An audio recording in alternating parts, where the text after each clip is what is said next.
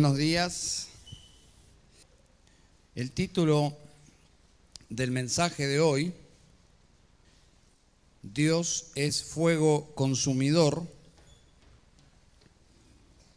es la clase de título que genera o despierta cierta incomodidad en el mundo actual. Alguien podría preguntar, ¿dónde dice que Dios es así? ¿Quién lo dice?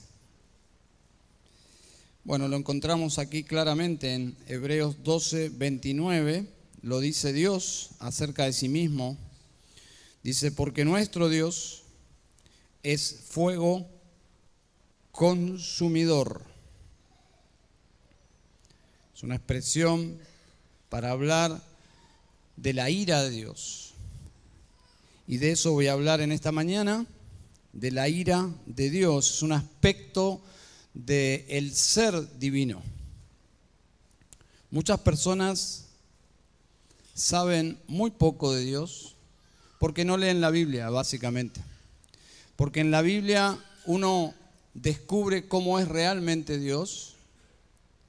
El lugar menos indicado para descubrir a Dios es en nosotros mismos. Uno puede saber bastante de Dios, pero no lo suficiente viendo sus obras, la creación. Pero no es suficiente.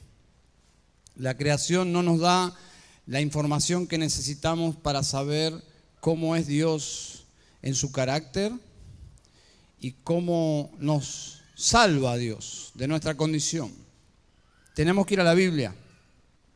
Y en la Biblia, a medida que vamos leyendo eh, los libros de la Biblia, que son 66 libros, uno va creciendo en su comprensión de cómo es Dios, cómo actúa Dios, cómo es, cuál es la voluntad de Dios. La ira de Dios, este aspecto de su ser, se ha eliminado casi completamente del cristianismo versión actual.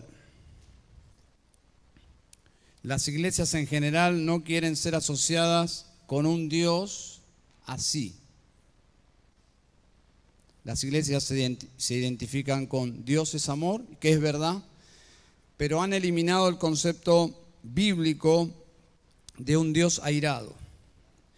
La realidad es que cuando uno lee la historia de la iglesia, nada ha cambiado, nada hay nuevo debajo del sol, nos remitimos al siglo II, un tal Marción, el marcionismo, este ex miembro de una iglesia allí en Roma, o de la iglesia en Roma, que fue echado de la iglesia, fue excomulgado, fue considerado un falso maestro, un hereje.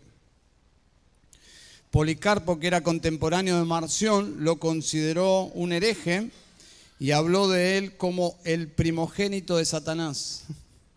Ahora, cuando uno lo escuchaba a Marción, me imagino, o lee sus escritos o sus pensamientos, no suenan tan chocantes.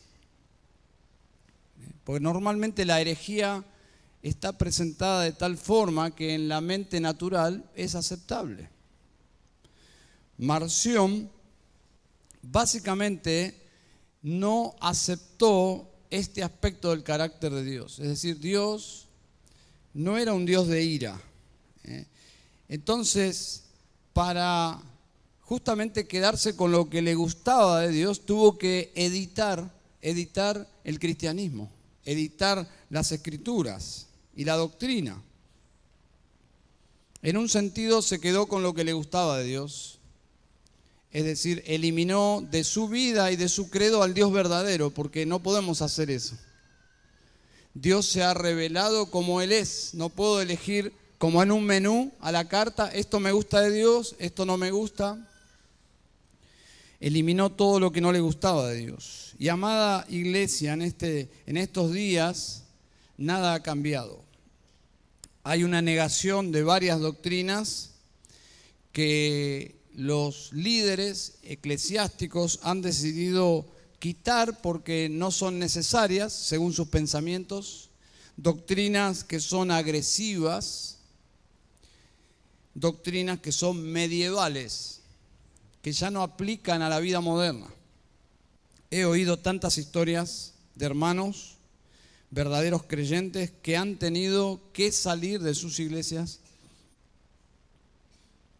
han tenido que abandonar a seres queridos, vínculos profundos, por culpa de esta teología diluida, porque sus pastores básicamente descartaron los aspectos que no, no les gustaba predicar acerca de Dios. Han dejado de lado todo lo que tiene que ver con la ira de Dios. Porque la ira de Dios conlleva otras verdades, por ejemplo, tengo que eliminar de la Biblia el pecado, porque lo que genera ira en Dios es el pecado tengo que eliminar el infierno, tengo que eliminar el juicio de Dios, la disciplina de Dios, etcétera, etcétera, etcétera. Sus púlpitos ahora, ellos dicen, son más pacíficos, son más amables, son más amorosos. Según ellos, al eliminar la ira de Dios, sus púlpitos son más cristianos. Yo diría, que se ha ido junto con su, sus decisiones, se ha ido Cristo de sus púlpitos. Cristo abandona los púlpitos y abandona la iglesia cuando la iglesia abandona su palabra, cuando abandona la doctrina. Entonces, hablar de la ira de Dios en estos días es arriesgarse a ser etiquetado, no nos gusta, no nos gustan las etiquetas, pero podríamos ser considerados terroristas, fundamentalistas. concepto de la ira de Dios en este mundo moderno está asociado a un Dios que envía a sus obreros a poner bombas en diferentes lugares, porque está enojado.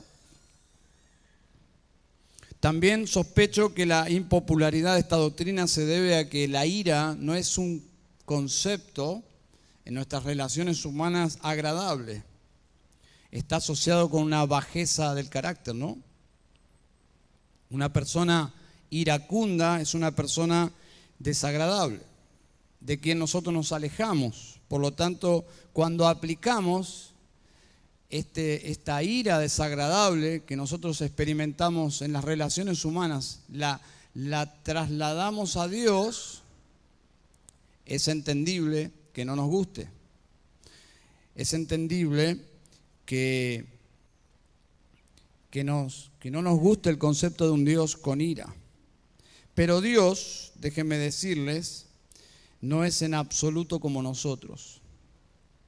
Dios es infinitamente distinto a nosotros. El consejero bíblico y escritor David Wells, hablando de esto, dice que el furor humano a menudo está acompañado de malicia, espíritu revanchista, represalias, venganza, odio. La ira de Dios, por supuesto, está exenta de estas debilidades es una expresión pura de su santidad. Esa, es la cita de Wells, David Wells.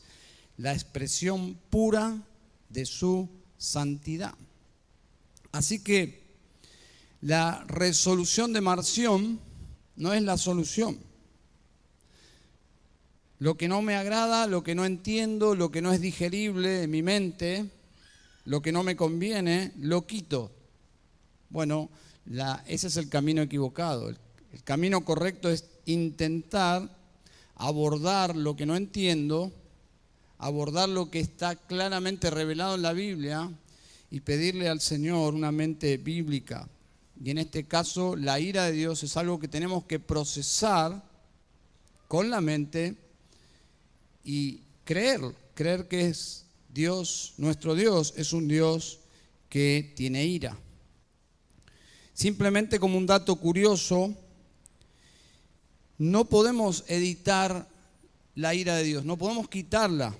Hay 20 palabras en la Biblia para describir la ira de Dios, 20 palabras diferentes. Y esas palabras se usan de diferentes formas en un total de 580 veces. Casi 600 veces encontramos en la Biblia el concepto de enojo, ira, de Dios. Así que es imposible dejar de lado esta doctrina. Así como la Biblia dice Dios es amor y celebramos, ¿no? Amén. Dios es amor. Algunos estudiosos, algunos eruditos respetables, dicen Dios es ira, Dios es ira. Dios es amor, Dios es ira. Y tienen buenos argumentos.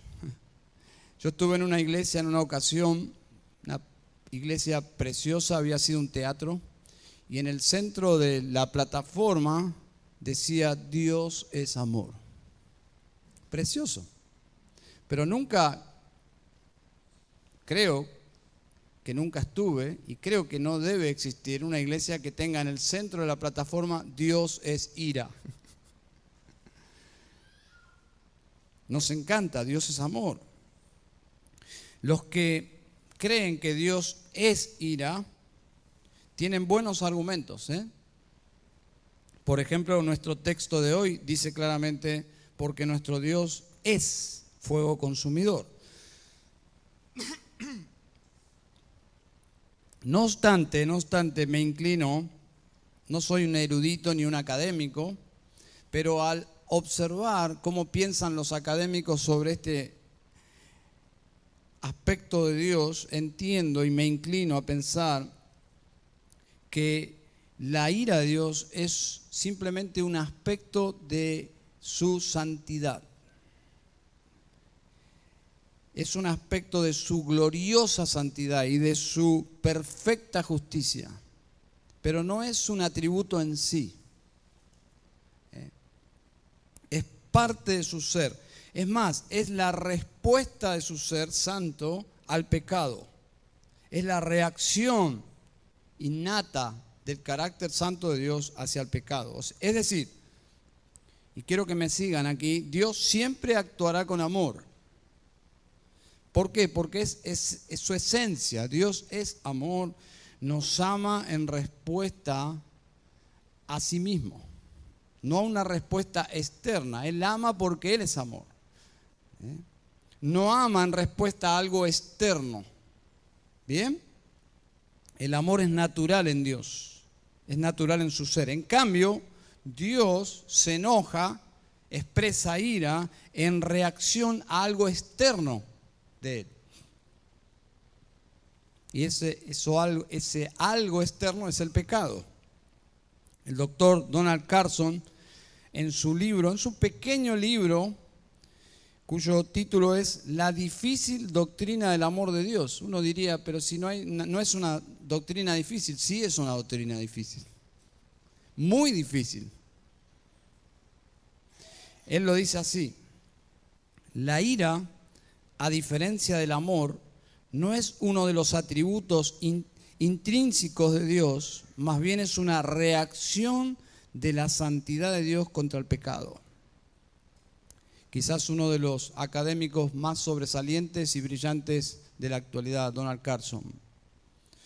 En conclusión, ya sea un atributo o no, la ira de Dios ya no estará presente, no estará presente en la nueva tierra y en los nuevos, en los nuevos cielos. ¿Por qué? Porque allí no habrá pecado, pero sí habrá amor, sí habrá siempre amor. Entonces tiene sentido pensar que es simplemente una expresión de su santidad y no parte de su esencia. Así que la ira de Dios es su respuesta natural, santa y justa al pecado que tanto aborrece. Cito otro teólogo reformado, John Murray, dice, la ira es la santa repugnancia del ser de Dios en contra de aquello que es la contradicción de su santidad. ¿Se dan cuenta por qué el título del libro de Carson, ¿no? La difícil, la difícil doctrina del amor de Dios. Lo que el mundo celebra como algo tan natural, ¿cómo Dios no nos va a amar si somos tan hermosos, maravillosos, preciosos, inteligentes, adorables?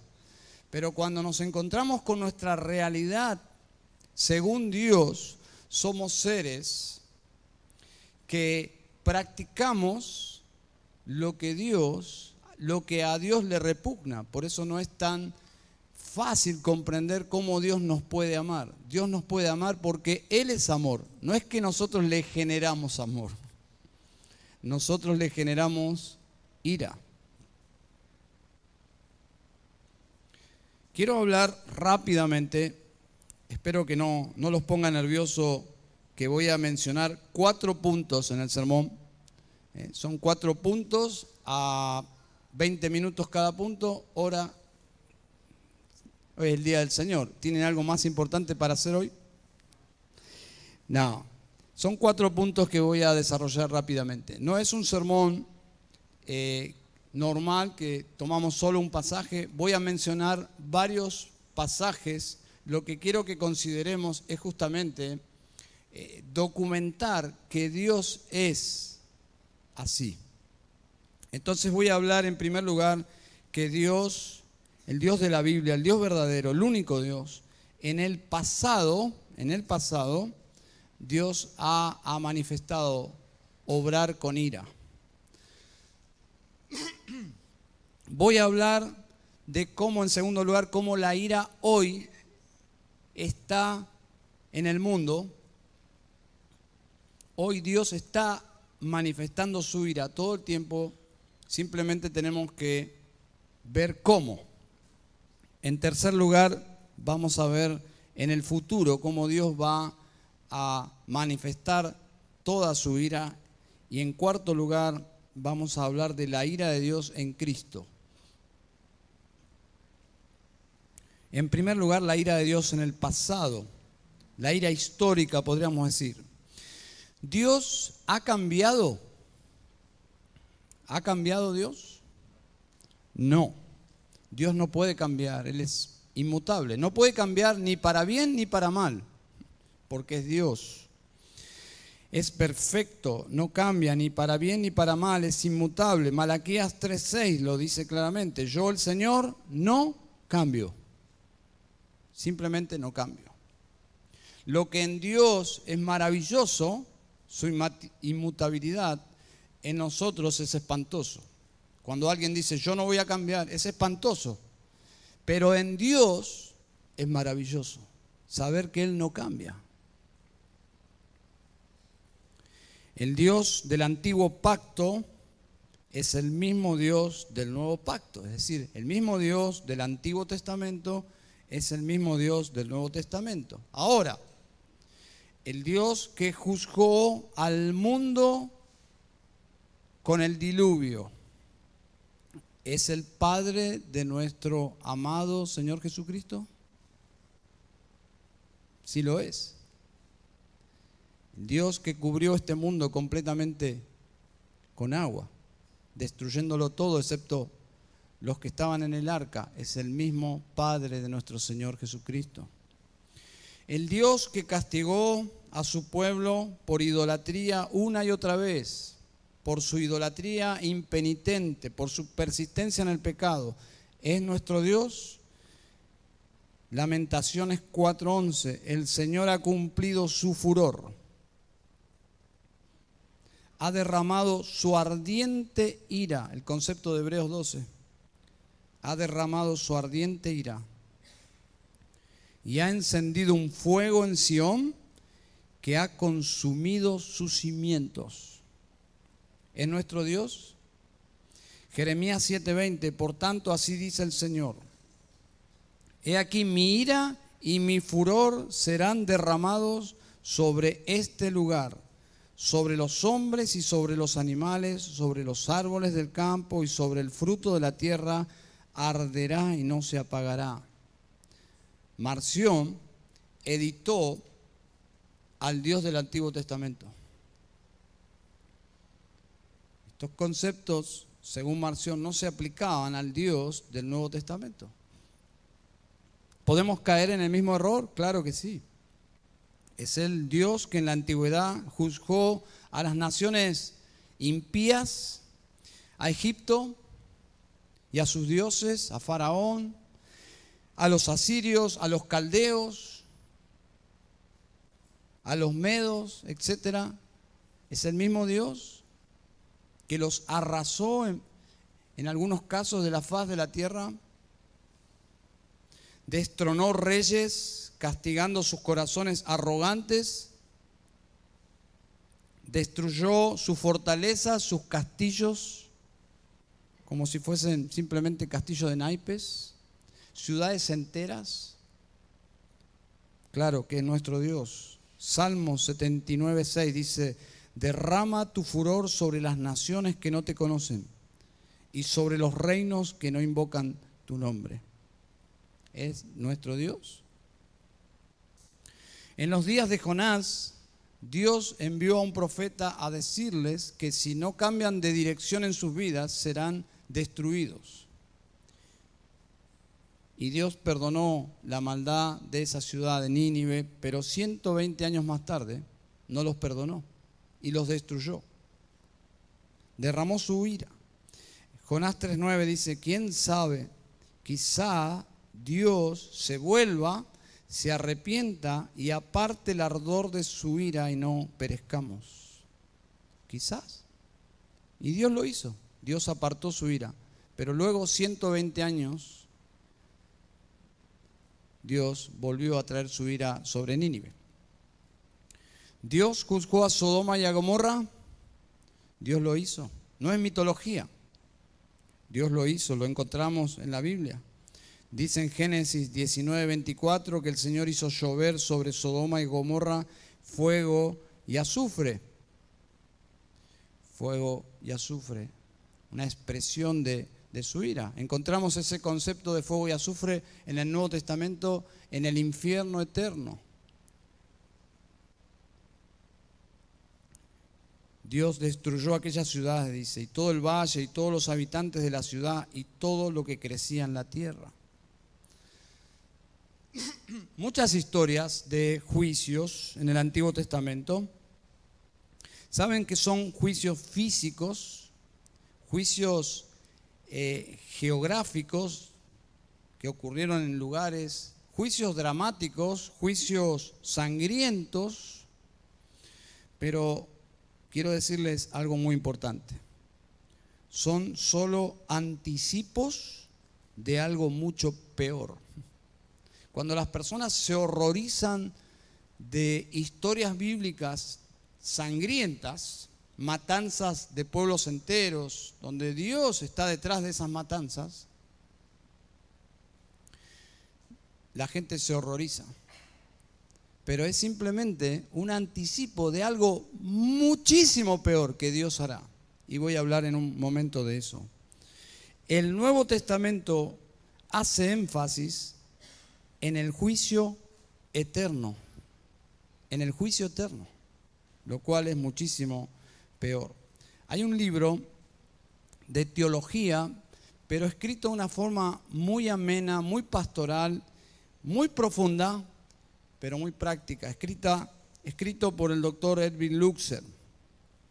Él escribe un libro de teología, teología, pero precioso libro, Diez mentiras sobre Dios.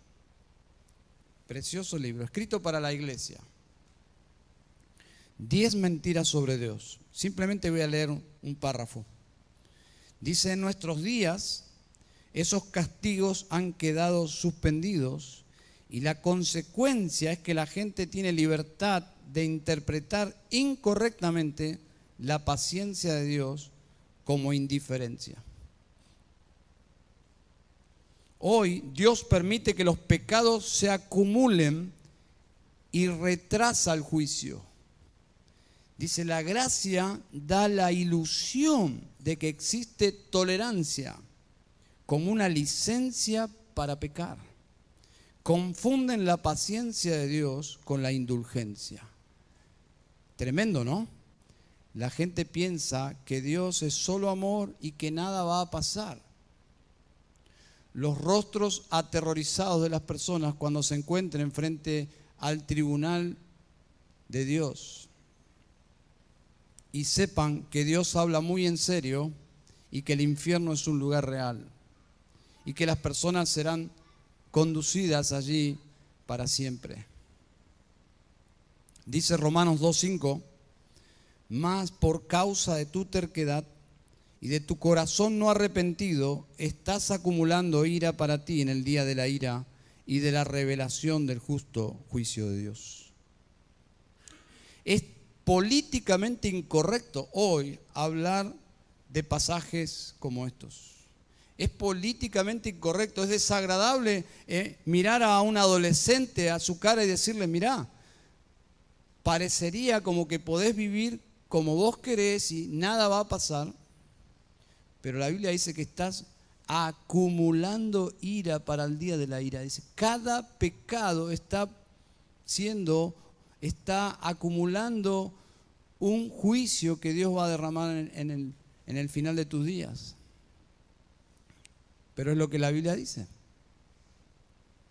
Ahora bien, sabemos que existe un día de la ira. El justo juicio de Dios, dice aquí Romanos 2.5. Día de retribución por los pecados. Pero, ¿qué pasa en el día de hoy? ¿Cómo es que Dios maneja su ira? ¿Será que Dios simplemente está esperando y nada hace? ¿No hay ninguna manifestación de ira en el día de hoy? Claro que no. Claro que no es así, digo. Dios está expresando ira en el día de hoy. Quiero hablar de la ira en la actualidad.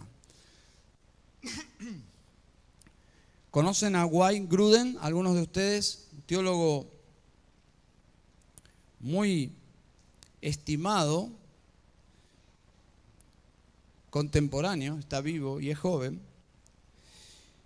Él considera, quiero aclarar esto, él considera que la ira es un atributo de Dios. Es de los teólogos que dicen Dios es ira. Pero más allá de eso, él dice lo siguiente, dice, como los demás atributos de Dios, este es un atributo por el cual debemos agradecer y alabar a Dios. Todos los atributos son para alabarle a Él. Sigo leyendo, dice, este es un atributo por el cual debemos agradecer y alabar a Dios es útil que nos preguntemos, ¿qué sería Dios si fuera un Dios que no detesta el pecado? Es una muy buena pregunta. Sigo leyendo, sería un Dios que o bien se deleitaría en el pecado o por lo menos no le molestaría. Tal Dios, tal Dios no sería digno de nuestra adoración, porque el pecado es aborrecible y merece que se deteste. ¿Se darían cuenta? ¿Qué sería de nosotros si Dios no sería el Dios que se ha revelado en la Biblia?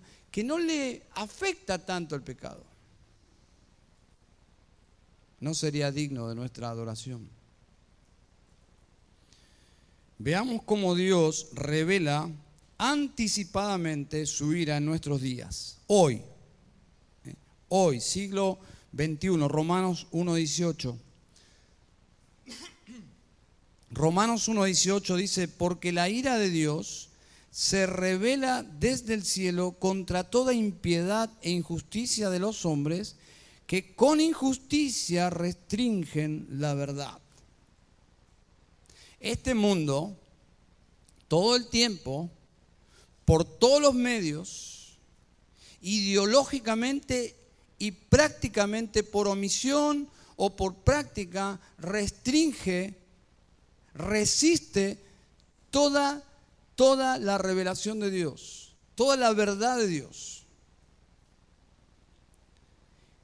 Ahora dice aquí que la ira de Dios se revela desde el cielo contra toda impiedad e injusticia de los hombres que hacen esto. Es decir, este mundo que resiste todo el tiempo la justicia de Dios, la verdad de Dios, Dios actúa con ira. Ahora, el verbo que usa aquí Pablo es un verbo presente. Lo que significa es que la ira de Dios se está revelando contra el mundo. En este momento, este mundo está bajo la ira de Dios. Este mundo que está contra Dios, Dios está contra el mundo. Y está revelando su ira todo el tiempo. Es decir, la ira está descendiendo del cielo como una lluvia todo el tiempo contra este mundo. ¿Cuál es el blanco? La impiedad y la injusticia de los hombres que restringen o detienen la verdad. Esta es la ira que se está ejecutando en este momento. Los hombres no la ven porque están ciegos, pero es muy visible, hermanos. Nosotros la vemos. ¿Y por qué la vemos? ¿Porque somos más inteligentes? No, la vemos porque leemos la Biblia y entendemos cómo se está desarrollando esta ira, este juicio de Dios. Por ejemplo, dice en Efesios 5:6 que nadie os engañe con palabras vanas, pues por causa de estas cosas la ira de Dios viene sobre los hijos de desobediencia. El verbo es el mismo, viene, tiempo presente. Dios está derramando, está derramando su juicio, su ira. Ahora, la pregunta es ¿cómo? ¿Cómo? Romanos capítulo 1. La interpretación natural de Romanos capítulo 1 es muy actual.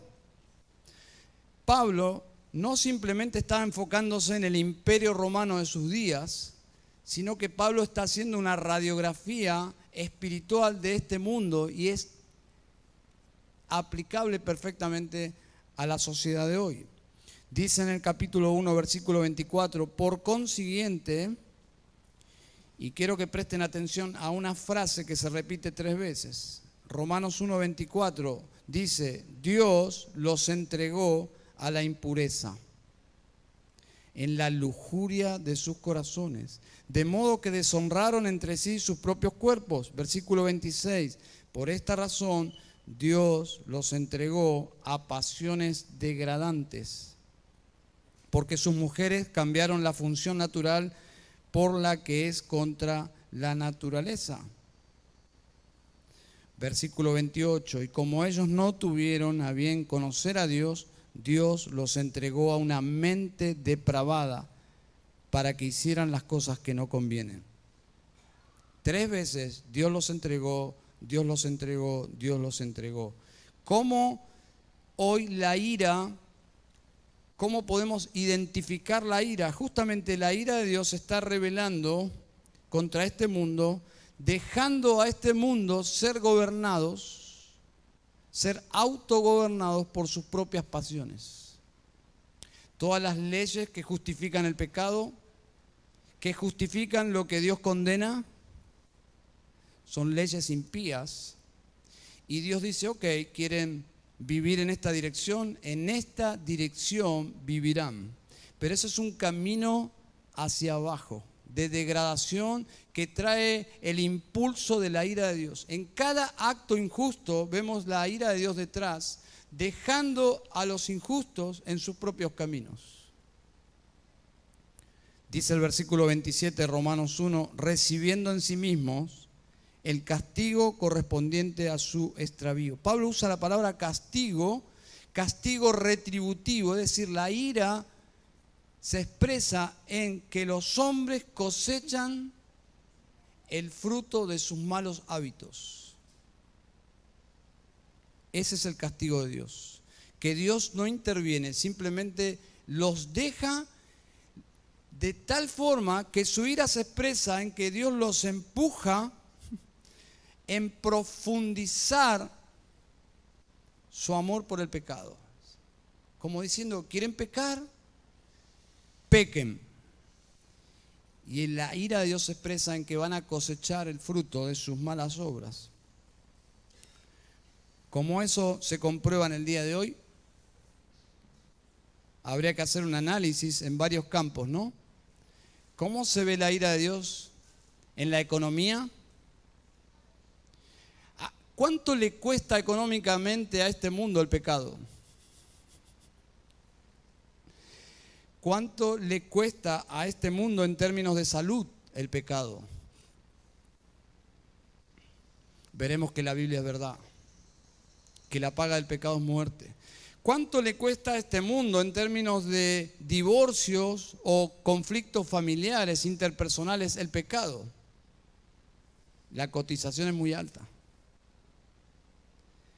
¿Cuánto le cuesta a este mundo en términos de justicia y del delito? Yo diría que uno podría ver claramente cómo la ira de Dios, cómo el pecado nos perjudica como seres humanos. Y Dios, ¿qué hace? Nada. Su ausencia, es decir, su falta de freno, no total, si no este mundo se destruiría, parcialmente Dios, dejando al mundo desenfrenadamente pecar, es la expresión de su ira en la actualidad. En tercer lugar, la ira futura de Dios. Rápidamente voy a citar unos versículos. La ira de Dios se va a manifestar exponencialmente en el infierno. El infierno es la expresión de su santidad. El hecho de que el infierno sea eterno muestra la intensidad de la santidad de Dios, su desprecio repugnante hacia el pecado y su justicia. Es decir, la gravedad de nuestros pecados se pueden ver en la realidad del infierno. Nuestros pecados son tan graves que el castigo es eterno, porque no hay forma de pagar nuestros propios pecados. Merecen el castigo de Dios, el castigo eterno. Dice Colosenses 3:6, pues la ira de Dios vendrá sobre los hijos de desobediencia. ¿Quiénes son los hijos de desobediencia? Todos los seres humanos. ¿Cómo dejo de ser un hijo de desobediencia? ¿Simplemente por ser obediente? No. Dejamos de ser hijos de desobediencia cuando nos convertimos a Cristo, cuando creemos en Cristo. Entonces dice Pablo en 1 Tesalonicenses 1:10, y esperar de los cielos a su Hijo, al cual resucitó entre los muertos, es decir, Jesús, y luego agrega, quien nos libra de la ira venidera.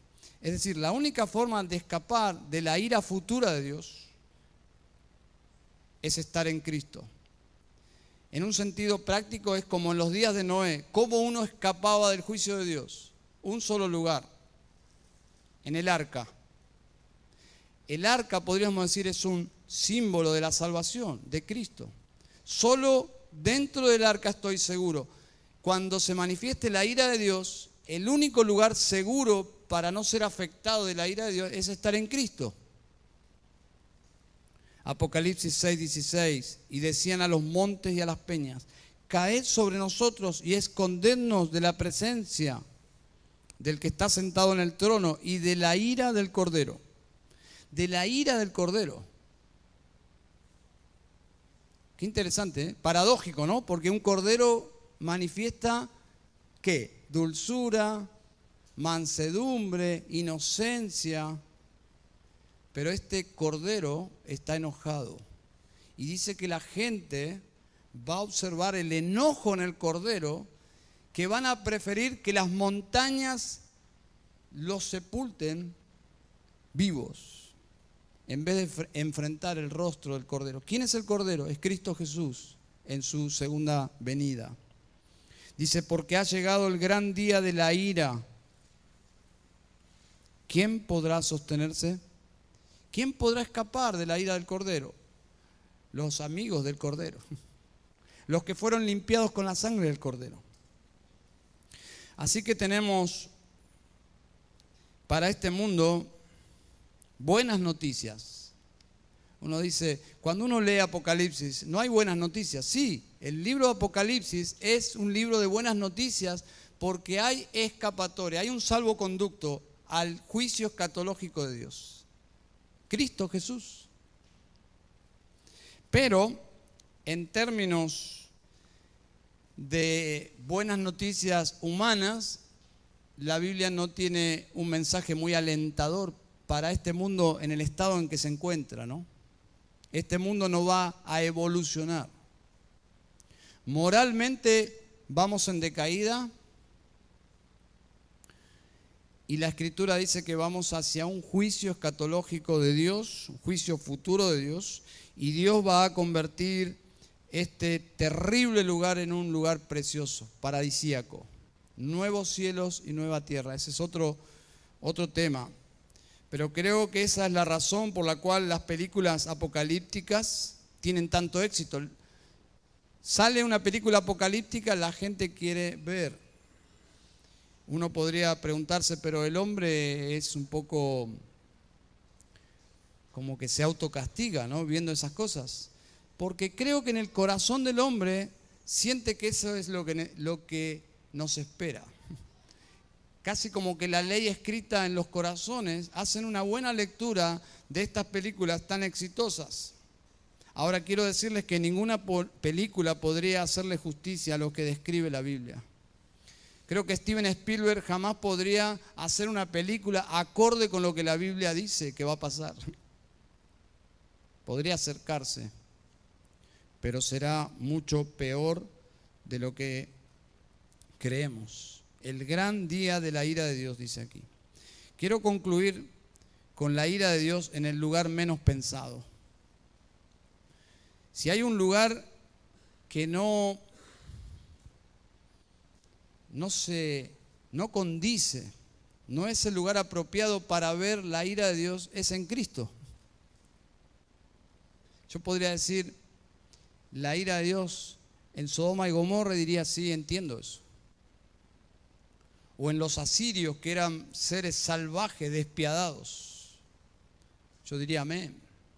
O en los romanos, que eran gente de, de lo más inmoral y egoístas diría amén. Pero en Cristo, en su propio Hijo, derramar su ira, eso es un poco difícil de comprender. ¿Por qué lo haría Dios? ¿Por qué Dios derramaría todo su enojo sobre su propio Hijo amado? Quiero plantearles una situación imaginaria. Es simplemente algo de ciencia ficción, para ir a un punto. Supongamos que usted muere y despierta de la muerte y se encuentra en un mundo nuevo con Dios.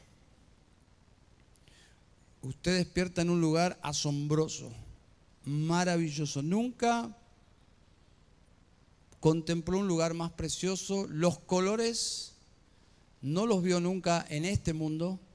La belleza de ese lugar. Usted está allí usted está en un lugar perfectamente bello, Dios lo ha bendecido, pero infinitamente porque le ha dejado entrar ahí. Le ha dado todo su amor y bendiciones. Usted no puede ser más feliz. No hay una escala de felicidad mayor. Usted está ahí experimentando el clímax de la felicidad. Y no lo puede creer que está ahí.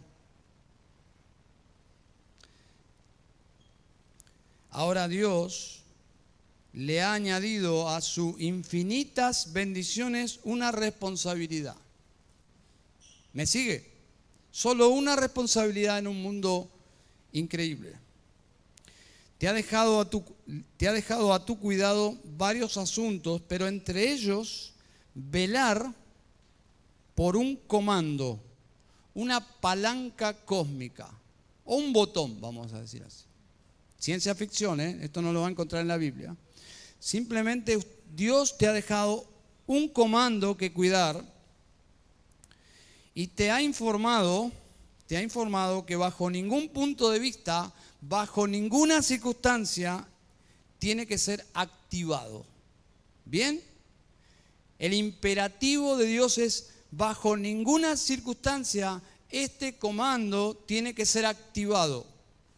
Wow, entonces, ante tanto énfasis, tu corazón tiembla ante tanta responsabilidad. La humanidad entera te ilustra, si ese botón se activase, la humanidad entera moriría, el planeta entero sería afectado de una forma catastrófica, un virus letal entraría en el mundo cambiando la vida de todos para siempre. la máxima autoridad del universo, Dios mismo en persona, te está dejando este mandato. Todas las demás bendiciones pasan a un segundo plano en cuanto al temor que te genera ese comando si se activara. Te lo ha dicho de forma clara, amorosa, lo has entendido perfectamente, te has comprometido con Dios a cumplir su voluntad, pero un día, un día, cuando ya te has relajado un poco y estás disfrutando allí de ese eh, hermoso paisaje caribeño,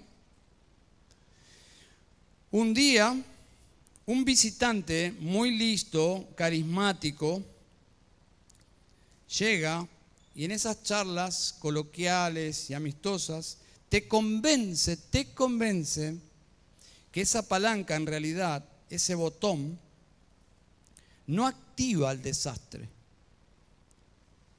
No activa el desastre, sino que ese botón te pone al mando te pone a vos al mando. Y hace de este mundo un lugar más feliz y un lugar libre de toda autoridad. La única autoridad será tu propio corazón. Ya Dios no tiene derecho a involucrarse en tu vida. Es decir, ya un mundo perfecto. No podía ser más perfecto porque ahora Dios ni siquiera me puede mandar a mí.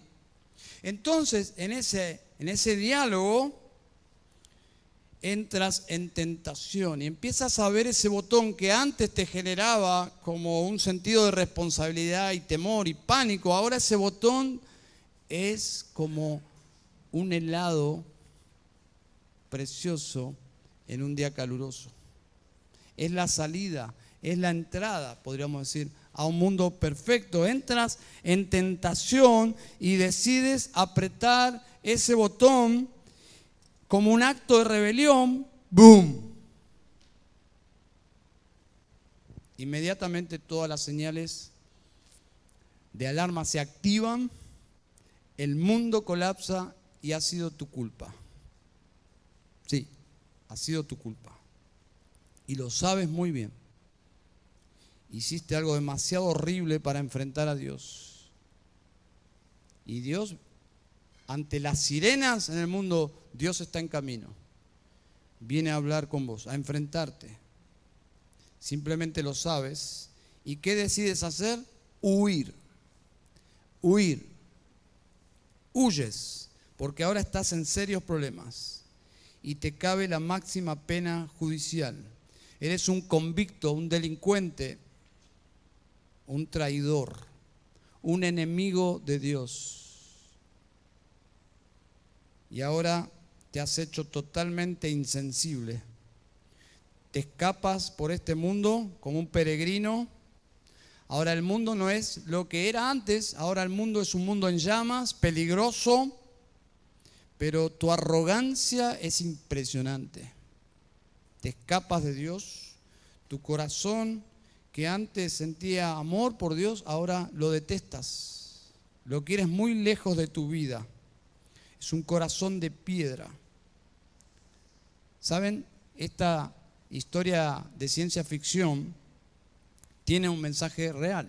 Es el conflicto real, en otros términos, dejando la hipotética historia que les conté, es lo que sucedió y Dios nos reveló en Génesis 1, 2 y 3. Eso es lo que pasa en el día de hoy y el mundo está tan afectado por el pecado, tan afectado por el pecado que no tiene formas de visualizar que la historia de Génesis 3 es real. Todas todas las señales de la veracidad histórica de Hechos de Génesis 3 están a la vista, pero no lo podemos ver. ¿Por qué? Por los efectos catastróficos del pecado. Impresionante lo que el pecado ha hecho en este mundo. estamos bajo la ira de Dios, en una abierta rebeldía contra Dios, y nuestros corazones son de piedra y el infierno nos espera.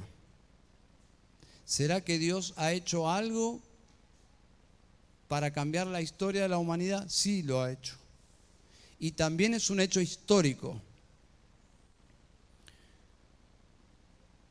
Dios ha enviado a su Hijo. Dios ha enviado a su Hijo para recrear este mundo. Bienaventurados aquellos que van a ser parte de los nuevos cielos y de la nueva tierra. ¿Quiénes serán? ¿Quiénes serán los elegidos? No lo sabemos. Es un acto de Dios. Pero quiero decirte que si tu corazón en esta mañana se doblega ante el amor de Dios y su justicia, y venís como un penitente, miserable pecador, diciendo, Señor, no quiero más escapar de ti, dice Dios, que tiene misericordia de todo aquel que cree, que se arrepiente y cree. Ese es el mensaje que predicamos. No predicamos solo ira de Dios. Ese es el telón de fondo. En este contexto de ira predicamos misericordia. Ahora, si los hombres rechazan la gracia de Dios, wow. Dios aceptó el sacrificio de Cristo para nuestra salvación. Dice Romanos 3, por cuanto todos pecaron y no alcanzan la gloria de Dios, siendo justificados gratuitamente por su gracia, por medio de la redención que es en Cristo Jesús. ¿Se dan cuenta? Justificados gratuitamente, es decir, quitar todo ese legajo que trae la ira de Dios, quitado, totalmente quitado. ¿Por quién? Por Cristo Jesús.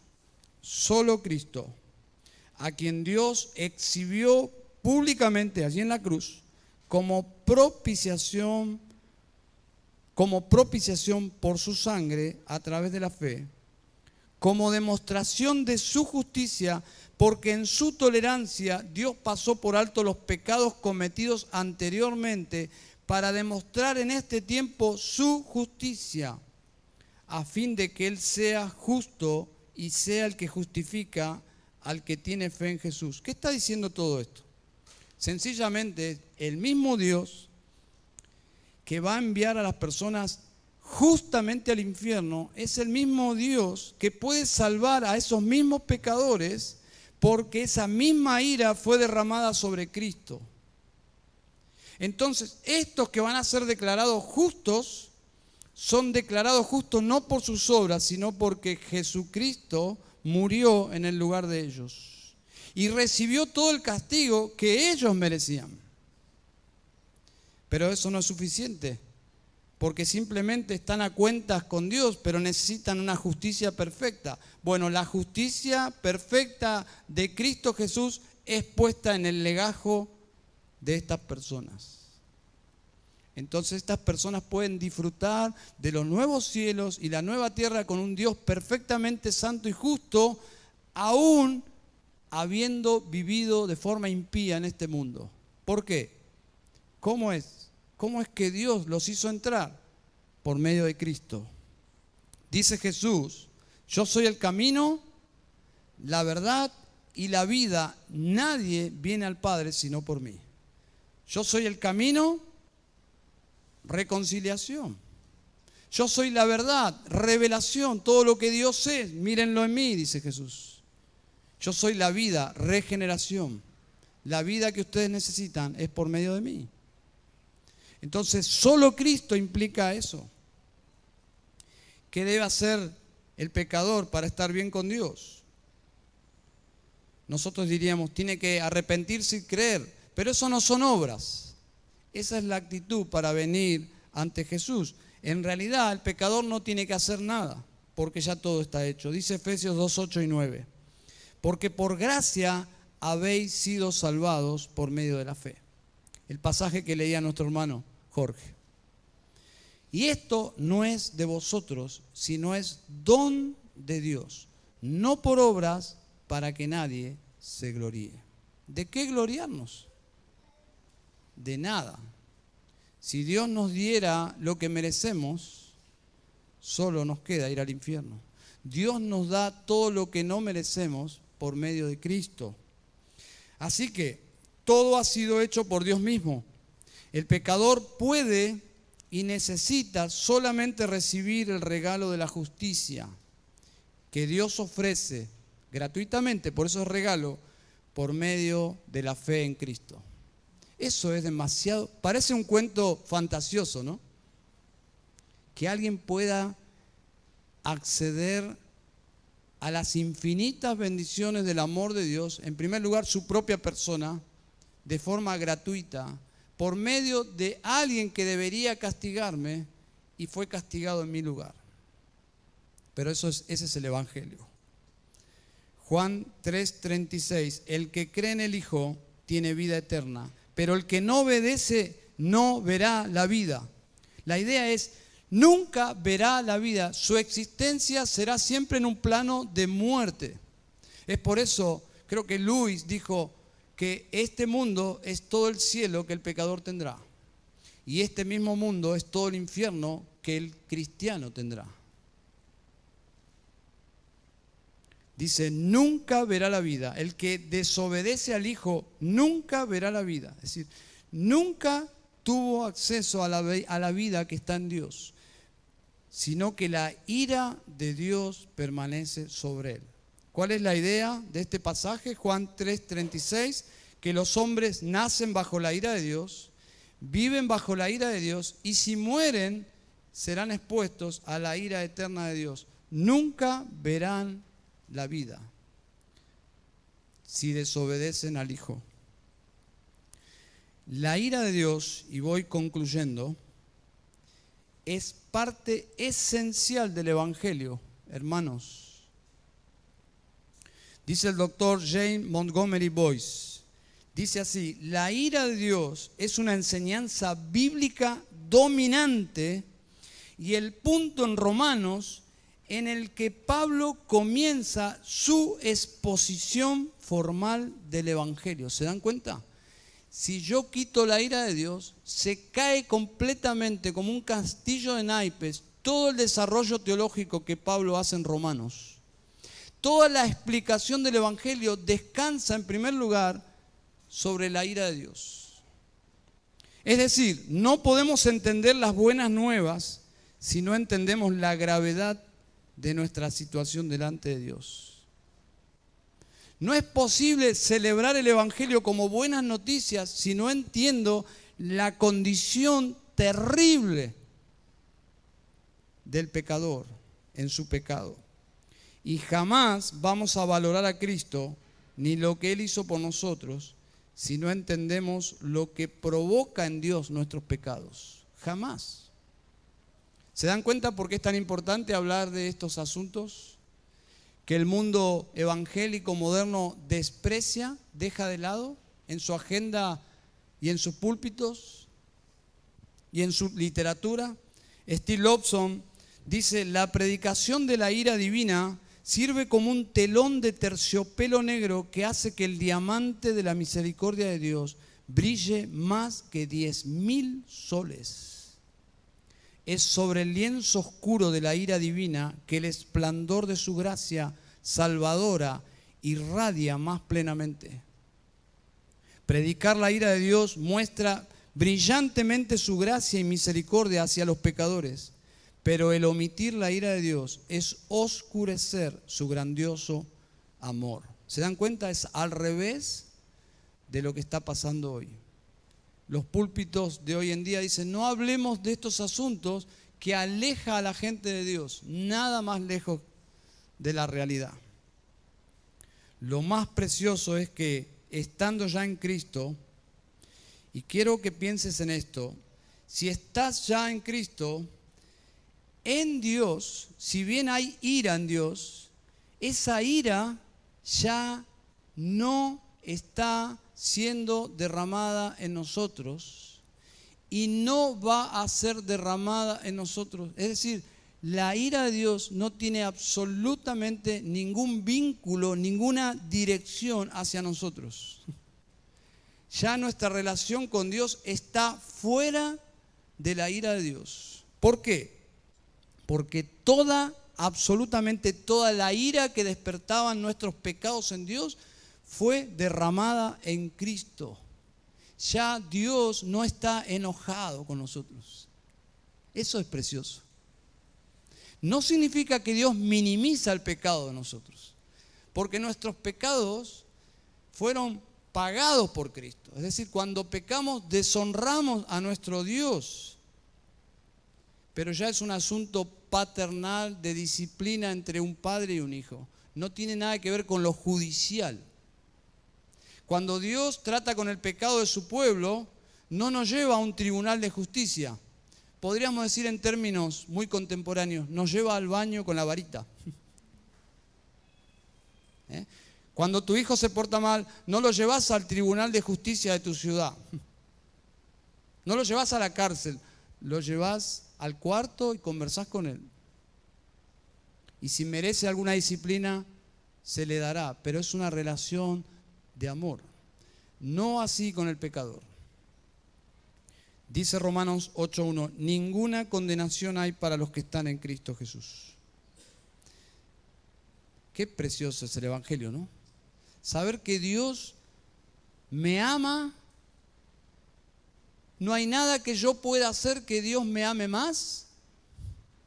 Cuidado con esa clase de amor meritorio, que yo voy a servir a Dios para que Dios me quiera más. No existe, ya Dios te quiere por medio de Cristo por sus méritos. Y no hay nada que hagamos los verdaderos cristianos que haga que Dios me ame menos. Ya Dios me ama. Ya me aceptó, ya me ama. Eso es precioso. Alguien escribió, y termino, ¿deseas ver el amor de Dios? Mira la cruz. ¿Deseas ver la ira de Dios? Mira la cruz. Ahí es donde se reúnen la ira y el amor de Dios por nosotros. La ira de Dios contra nuestros pecados, el amor de Dios poniendo a su Hijo en nuestro lugar. Vamos a orar al Señor. Padre, te damos gracias por el Evangelio. Gracias porque el Evangelio anuncia las buenas nuevas que Cristo Jesús es el Salvador a todo aquel que cree. Gracias, Padre, por la cruz de Cristo, por nuestros pecados allí puestos sobre Él, y tú derramando tu castigo en tu propio Hijo que muere por nosotros. Señor, en esta mañana estamos tan asombrados que has abierto nuestros ojos para entender la Biblia, para leerla y meditar en ella, contemplar cómo realmente eres tú y cómo has cambiado nuestros corazones por el Evangelio, que antes éramos totalmente enemigos e indiferentes y ahora, Señor, te amamos. Señor, nuestro amor es tan tenue, tan pobre. Ayúdanos a amarte más. Ayúdanos a tener un gozo profundo en amarte y servirte. Ayúdanos a experimentar el gozo eterno en la condición de este mundo, Señor ese gozo sobrenatural de tener comunión con el Dios vivo y verdadero. Oh Padre, guárdanos de una vida rutinaria, superficial, y más aún guárdanos, Señor, de una vida impenitente en el pecado. Ayúdanos a honrar al Hijo. Ayúdanos a vivir el Evangelio. Ayúdanos a vivir según lo que ya somos en Cristo. Y Padre, te pedimos en esta mañana que tengas misericordia en salvar. Si hay personas que nos están escuchando, personas que están aquí presentes, inclusive, Señor, que tú hagas ese milagro que hiciste en nosotros, tus hijos. Te alabamos, Señor, por nuestro Señor Jesucristo. En su nombre oramos. Amén y amén.